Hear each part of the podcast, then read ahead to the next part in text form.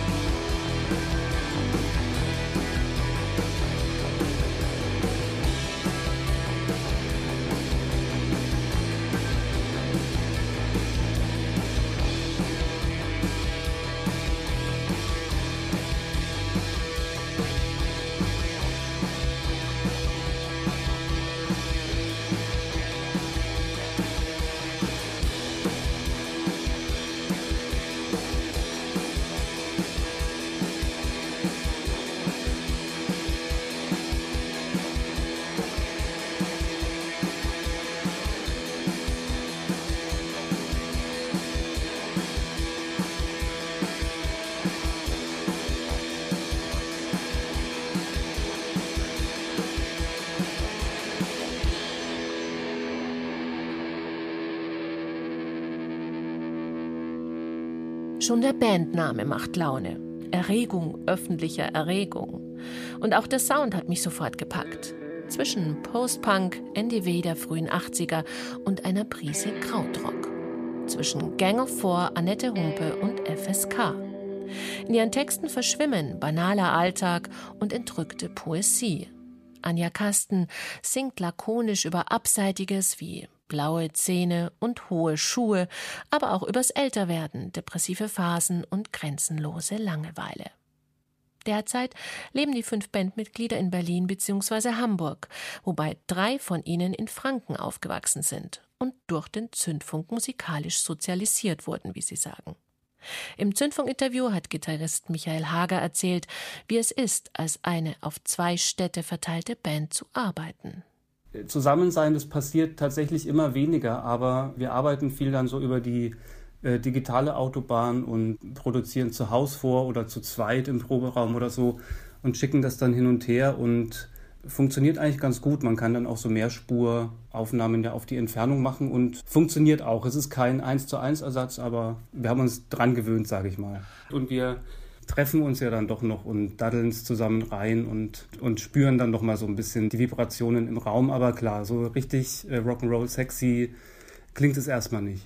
In dem eben gehörten Song Kacke in der Jacke geht's ums Älterwerden. Auch mit Mitte 30 haben die fünf anscheinend schon das Gefühl, zu der Generation zu gehören, die nicht mehr wirklich hip ist, oder? Wir tauchen manchmal in Playlisten auf, wo wir uns fragen, äh, wie wir da eigentlich gelandet sind, weil die Musik, die uns da umgibt, eher für 18-Jährige ist und auch so stark Hip-Hop geprägt ist. Obwohl wir das teilweise auch gern mögen, so einen Sound, fühlen wir uns da schon so ein bisschen alt dann in der Gesellschaft. Es ist vielleicht auch so, eine, so ein Übergangsjahrzehnt für, für uns, 30 zu sein. Dann fühlt man sich manchmal noch nicht bereit für den Beruf und äh, aber auch nicht mehr cool genug für die oder jung genug für die Lederjacke oder so. Ich glaube, es geht auch so ein bisschen darum in, in dem Song vielleicht. Einer, der noch nie eine Lederjacke gebraucht hat, um cool zu sein, ist Martin Kretschmann aus Weilheim. Als Acid Pauli zählt er heute zu den gefragtesten DJs der Republik. Wir hören einen Track aus seinem neuen Album Mod.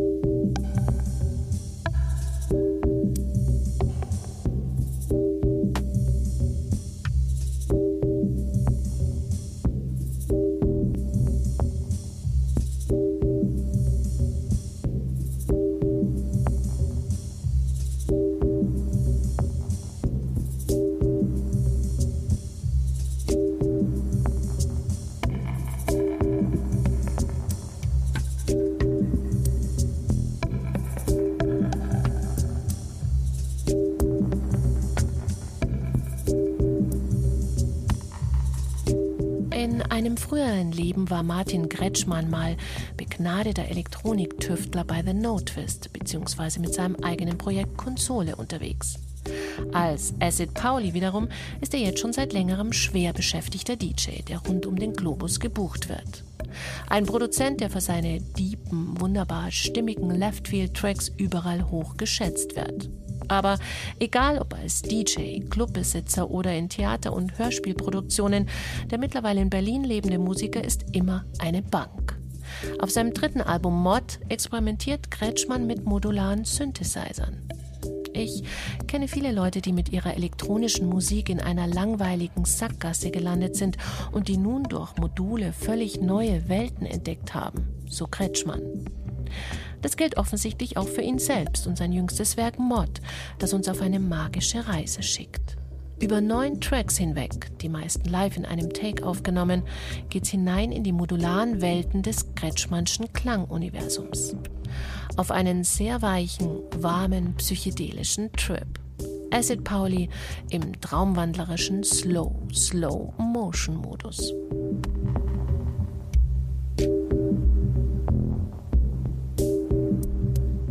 Anlässlich dieses Album-Releases haben wir im Zündfunk mit Martin Kretschmann gesprochen und gefragt, wie geht's ihm denn so in Corona-Zeiten? Normalerweise legt er ja rund um den Globus auf. Und jetzt? Ja, mir geht's mal so, mal so. Ich war anfangs über die neue Situation eigentlich sehr froh. Ich konnte dem sehr viel Positives abgewinnen und war froh, auch mal längere Zeit zu Hause zu bleiben, dachte mir, jetzt mache ich bestimmt ganz viel Musik im Studio. Das ist leider so nicht passiert. Also zumindest nicht mehr als die letzten Jahre über. Das liegt bestimmt zum einen daran, dass schlichtweg die Inspiration fehlt, die ich schon sehr viel durch das Reisen und Auflegen bekomme und die Interaktion, die da entsteht. Zum anderen war ich jetzt, war es jetzt auch mal ein ganz guter Moment, um aus meiner eigenen Blase ein bisschen rauszuschauen und ja, zu schauen, was so passiert in der Welt. Das war interessant bis schockierend, da war alles mit dabei und ich bin da auf jeden Fall immer noch am Verdauen und so auch am Suchen, wohin die Reise jetzt geht und auch was, ja, ob ich jetzt, wenn es irgendwann sich wieder normalisiert, ob ich dann einfach so weitermachen will oder nicht oder keine Ahnung. Da ist auf jeden Fall noch einiges offen.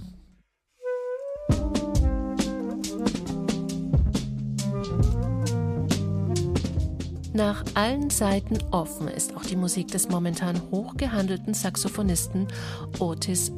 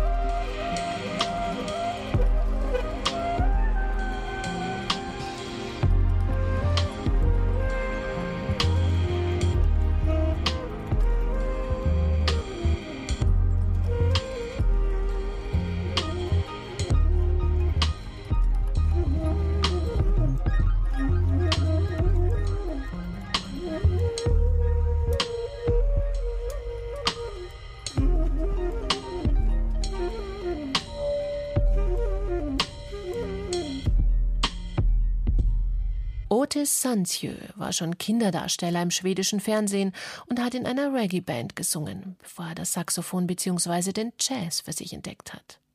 Zusammen mit seinem schwedischen Landsmann, dem Bassisten Peter Eld, versucht er jetzt schon seit einigen Jahren Jazz zu einem nach allen Seiten offenen, fließenden Genre zu machen. Liquid Jazz nennen die beiden Wahlberliner das dann auch passenderweise, diese von Hip-Hop und elektronischer Musik wie zum Beispiel Drum and Bass inspirierte Musik und haben mit Why Otis 2 ein großartiges Album geschaffen, das mal atemlos fiebrig, mal sehr elegant klingt, aber immer zwingend grooved. Mit Expats wie Sanzio und Eld ist gerade eine junge Berliner Jazzschule am Start, die improvisiert, experimentiert und dem Jazz eine neue Coolness schenkt. Und die dazu beitragen dürfte, dass neben London und Chicago auch Berlin wieder zur Jazzmetropole wird.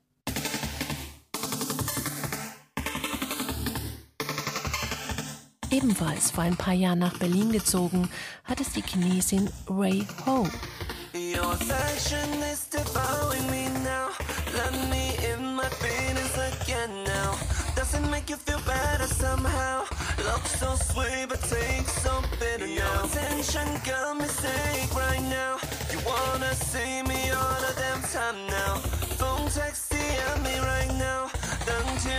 you're bugging me right now. You never show love.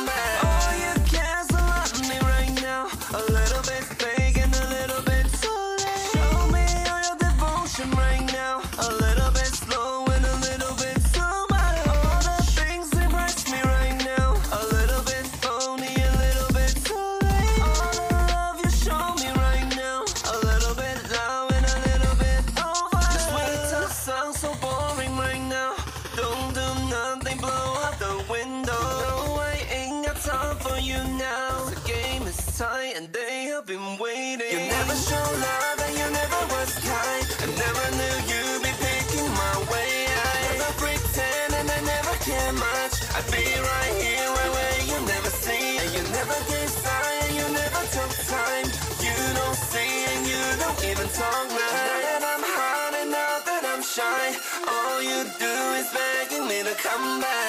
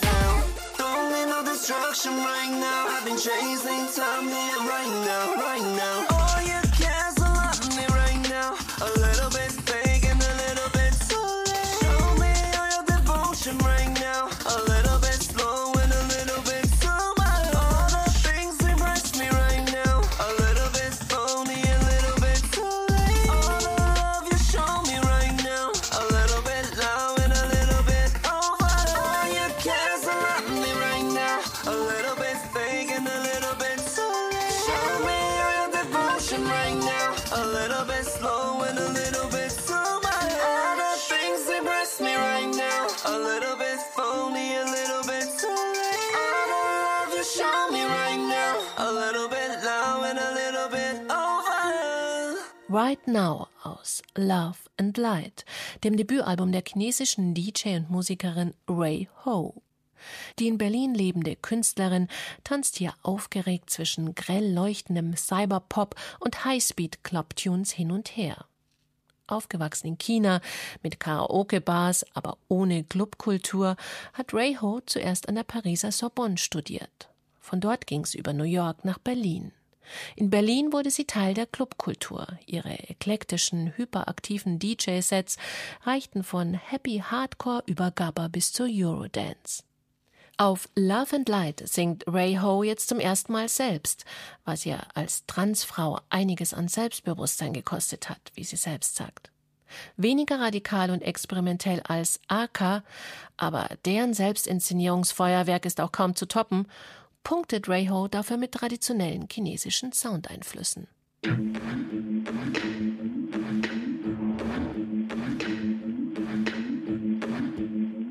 Am Ende dieses Podcasts drehen wir noch ein paar entspannte Runden mit Toulouse Low Tracks.